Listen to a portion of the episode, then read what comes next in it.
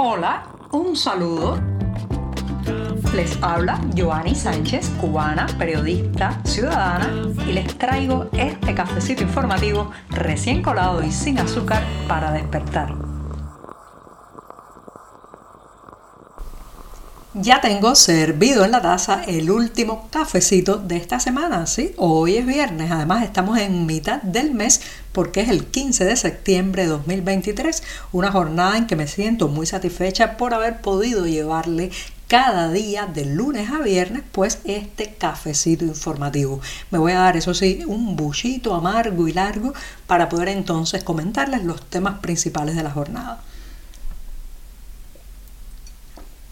Después de este buchito de café, les cuento que las autoridades cubanas, el régimen de La Habana, se dice y se desdice sobre su participación en el conflicto, el conflicto que es la invasión rusa a territorio ucraniano. Y bueno, pues por un momento unos funcionarios dicen una cosa, después sale una declaración oficial y dice lo contrario, y lo que hay es realmente un malabarismo diplomático y político. Parece que para no, eh, digamos, marcar distancia con Vladimir Putin, pero tampoco incomodar demasiado a Washington y a Bruselas. Este caso de los cubanos reclutados para luchar junto a Rusia en esta invasión a Ucrania, bueno, pues sigue dando que hablar. Y este jueves se mostró el complicado juego de malabares y de equilibrio que mantiene el régimen de La Habana para agradar a Moscú, pero no provocar demasiado la ira de Estados Unidos y de la Unión Europea. El embajador de Cuba en Rusia, por ejemplo, en este baile de espejos, Julio Antonio Garmendía Peña dijo a la agencia estatal Riano Bosti que no tenían nada en contra de que los cubanos que quisieran firmar un contrato y participar legalmente en la operación con el ejército ruso. O sea que La Habana daba luz verde a que sus ciudadanos se enrolaran en el ejército ruso. Dice que no nos oponemos, se repetía Garmendía Peña, a la ilegalidad y estas operaciones, que no tienen nada que ver con el ámbito legal o sea que no están, digamos, refrendadas legalmente en territorio cubano. El diplomático, explicó que, eh, bueno, las personas que han sido supuestamente detenidas en Cuba por formar parte de la red que reclutaba a estos mercenarios, bueno, pues eh, eh, la mayoría son, o sea, todos son ciudadanos de la isla y los catalogos de gente mala que basándose en un tema tan importante como una operación militar, bueno, pues eh, se aprovechó para meterse billetes en el bolsillo. Sin embargo, horas más tarde, fíjense cómo dicen una cosa y dicen la otra. Horas más tarde, su jefe, el canciller cubano Bruno Rodríguez, pues enmendaba las palabras de este funcionario y reafirmaba lo que él llama la posición inequívoca e invariable del gobierno cubano que conforme a la legislación nacional es contraria a la participación de ciudadanos cubanos en cualquier conflicto. Fíjense ustedes, en un mismo día, dos declaraciones tan contrapuestas y tan distantes. ¿Por qué estas incongruencias?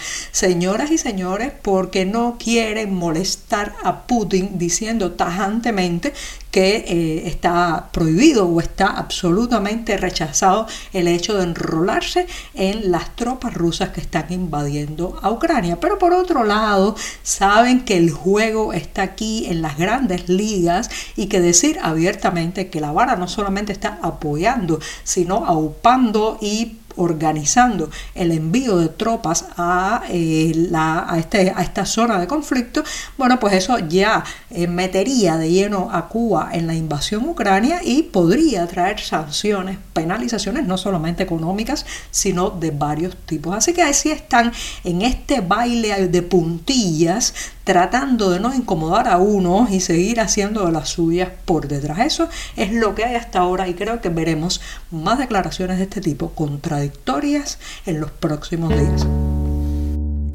Si usted es de los que está planificando unas vacaciones en familia en el balneario de Varadero, en la provincia de Matanzas, en el occidente cubano, pues debe escuchar este tema porque lamentablemente los comentarios y las opiniones de la mayoría de los turistas nacionales que en las últimas semanas han visitado Varadero son muy negativos, muy negativos.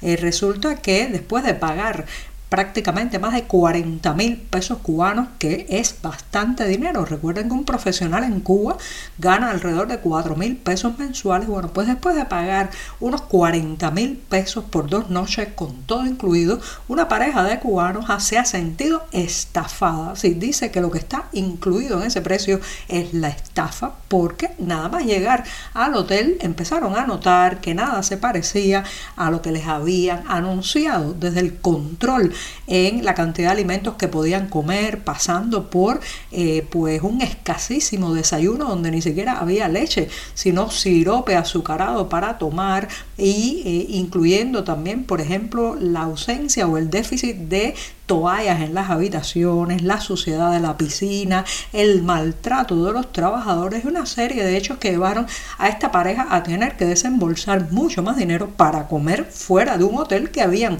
eh, comprado como si fuera todo incluido. Esa es una historia, pero hay otras y tantas y muchas que se van sumando a una opinión generalizada de que cuando los cubanos compran estos paquetes turísticos de todo incluido en Varadero u otros destinos de playa del país y lo pagan en pesos nacionales, o sea, en la moneda con la que eh, cobran su salario, bueno, pues eh, lo que encuentran difiere mucho, muchísimo de eh, esa, esos paquetes coloridos y rimbombantes que le dicen en las agencias. ¿Es solo para los cubanos que está ocurriendo este problema? No, creo que también los turistas internacionales se están viendo afectados por el descenso de la calidad, el descenso de la calidad y el recorte de las prestaciones. Así que ya sabes, cuidado con Varadero, que lo que está incluido es la estafa. Les he hablado ampliamente en este programa sobre las patanas turcas, ¿sí? esas centrales de generación eléctrica flotantes a las que ha apelado el régimen cubano en un intento por evitar pues el déficit energético que trae los largos apagones en la isla y que además puede servir como detonante de la indignación popular. Bueno, pues estas patanas que he dicho, pues no se ha publicado el monto total que está pagando el país para mantenerlas en las costas cubanas. También hay mucho secretismo sobre eh, el consumo energético de combustible que hacen estas eh, patanas turcas. Bueno, pues a eso hay que añadirle el peligro, el peligro ecológico y medioambiental, no solamente por las emisiones de, a la atmósfera de residuos de la combustión, sino que también el posible derrame de desechos tóxicos como ha ocurrido en una de esas patanas instaladas por la empresa turca Car Power Ship en la República Dominicana. Sí, recientemente han saltado las alarmas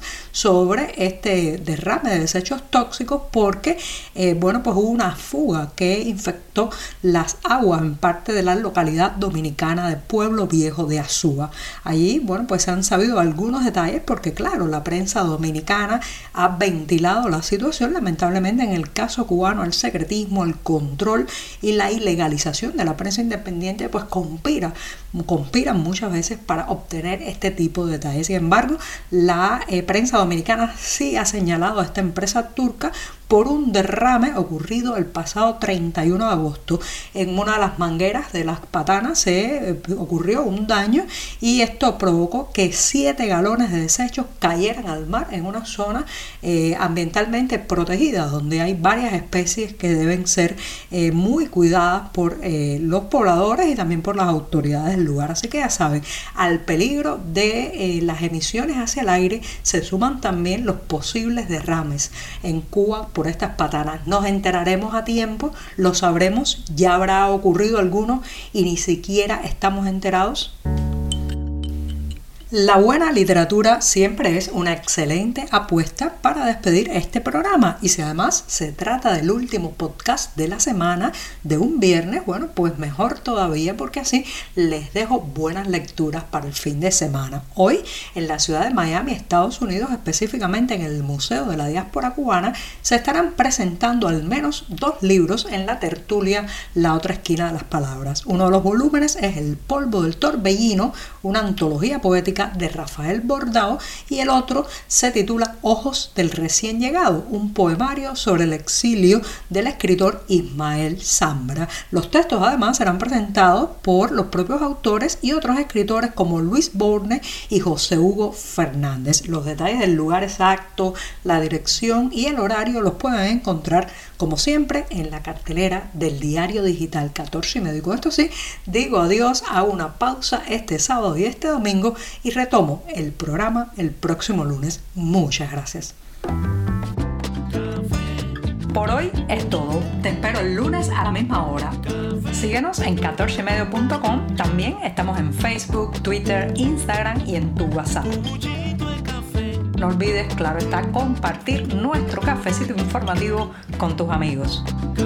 Muchas gracias.